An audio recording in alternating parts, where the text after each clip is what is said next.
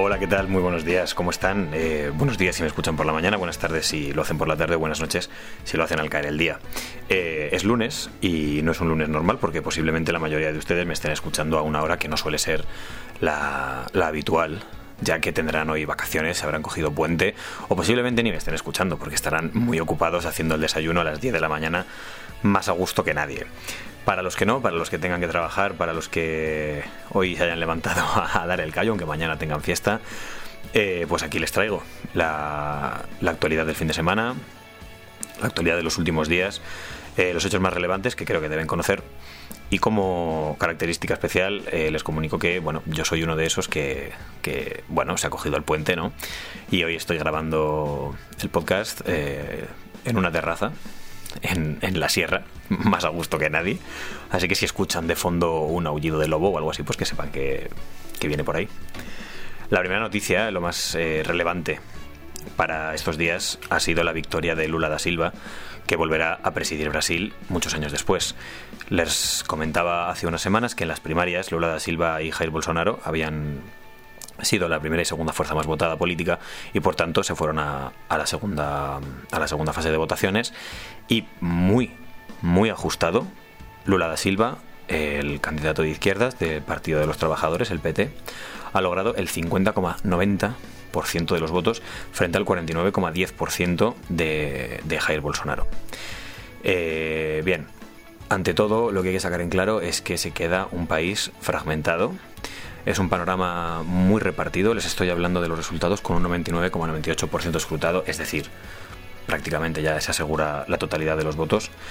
Y 60 millones de votos se ha llevado Lula da Silva frente a los 58 millones de Bolsonaro. Esto supone 2 millones de diferencia en un país en el que votan 156 millones de personas. Imagínense cómo está dividida la opinión pública. Pero eh, Bolsonaro empezó a liderar la vuelta del conteo en el escrutinio al principio y luego ya Lula da Silva le, dio, le consiguió dar la vuelta. Y finalmente, ya les digo, Lula da Silva será presidente de Brasil una vez más, ya lo fue hace muchos años, y se cierra así lo que ha sido una campaña muy tensa de violencia política y de polarización social. Al final suele las campañas de, las elecciones, las campañas políticas suelen ir de la mano de eso y al final el que pierde, como siempre, suele ser el ciudadano. Pero bueno, eh, capítulo que se cierra. Así que por mi parte ya les iré comentando cómo, cómo funciona Lula da Silva como presidente, pero que sepan que será nombrado presidente de Brasil. Hemos tenido unos días un poco convulsos respecto a accidentes, eh, digamos, eh, múltiples, masacres, en fin, y es que en Seúl, ayer, bueno, antes de ayer, mejor dicho, sucedió una avalancha en el día de Halloween, la celebración de Halloween en Saúl, en, un barrio. Eh, lo que puede ser una avalancha de gente con, uno o dos heridos. Eh, aquí hemos tenido noticias parecidas, pero nunca de esta magnitud. Y es que hay más de 150 personas fallecidas y más de 100 heridos. En lo que están oyendo bien, fue una avalancha de gente producida por una fiesta de Halloween en el distrito de Itaewon, en, en Seúl el gobierno y las autoridades surcoreanas básicamente dijeron que nadie se podía esperar que ocurriese esta tragedia y se preguntaban cómo había podido ocurrir esta tragedia. Ya les digo, más de 150 personas fallecidas en lo que había sido una avalancha en una fiesta, pero es que, antes de ayer también, conocíamos la noticia de que se había derrumbado un puente colgante en la India, mientras cientos de personas lo estaban cruzando. 91 muertos y 100 desaparecidos es por ahora el conteo oficial, aunque la policía sigue buscando en el agua, porque el puente cayó al agua, eh, cuerpos de, personas desaparecidas y según han declarado, no con mucha fe de que puedan encontrar a alguien con vida. El puente colgante era en la ciudad de Morbi, sobre el río Machuchu. Eh, es una estructura histórica que tiene más de 100 años de antigüedad. Eh, no se piensen mal, fue restaurada hace cuatro días es decir, estaba prácticamente nueva, 1,25 metros de ancho y 233 metros de largo.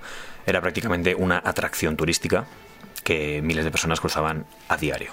Pues como les digo, 90 fallecidos y más de 109 personas desaparecidas con bastante mal augurio.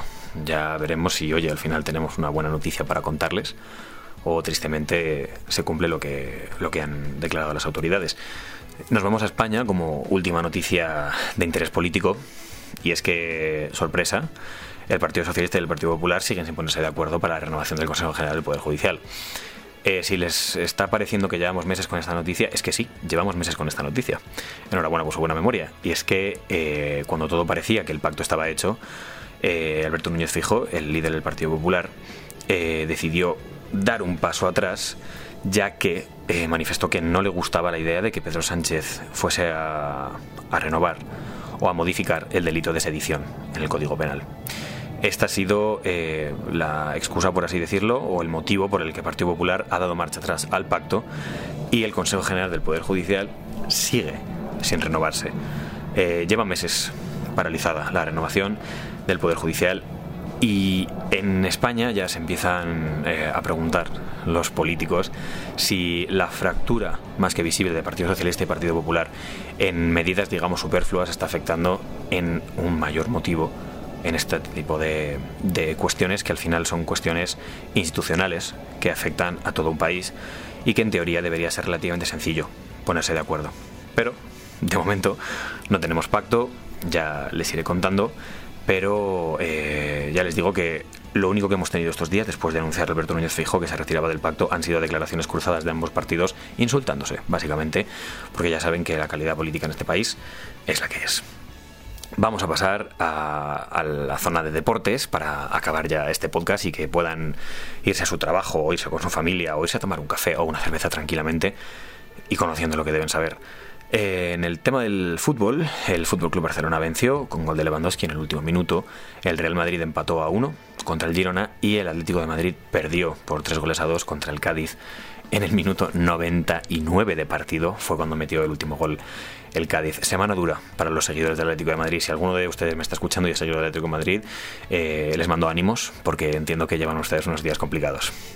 En el tema del motor, eh, Verstappen volvió a ganar y se convierte en el piloto que más puntos ha conseguido en una, en una temporada de Fórmula 1 y aún no ha acabado la Fórmula 1.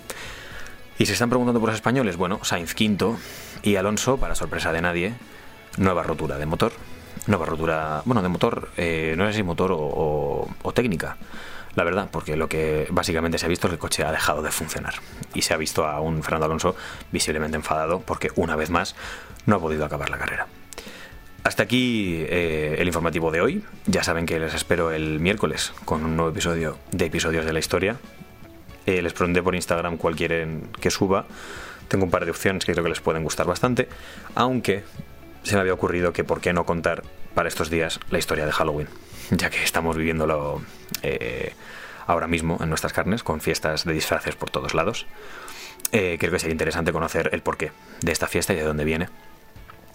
Y el jueves volvemos con un nuevo episodio de, bueno, de, de, las noticias. El viernes les tengo preparado un podcast que ya, ya tengo grabado con Alberto, de lo que hay que ver, para recomendarles películas de terror y películas de miedo que sí merece la pena ver. Hasta aquí eh, todo el informativo. Muchísimas gracias por escucharme.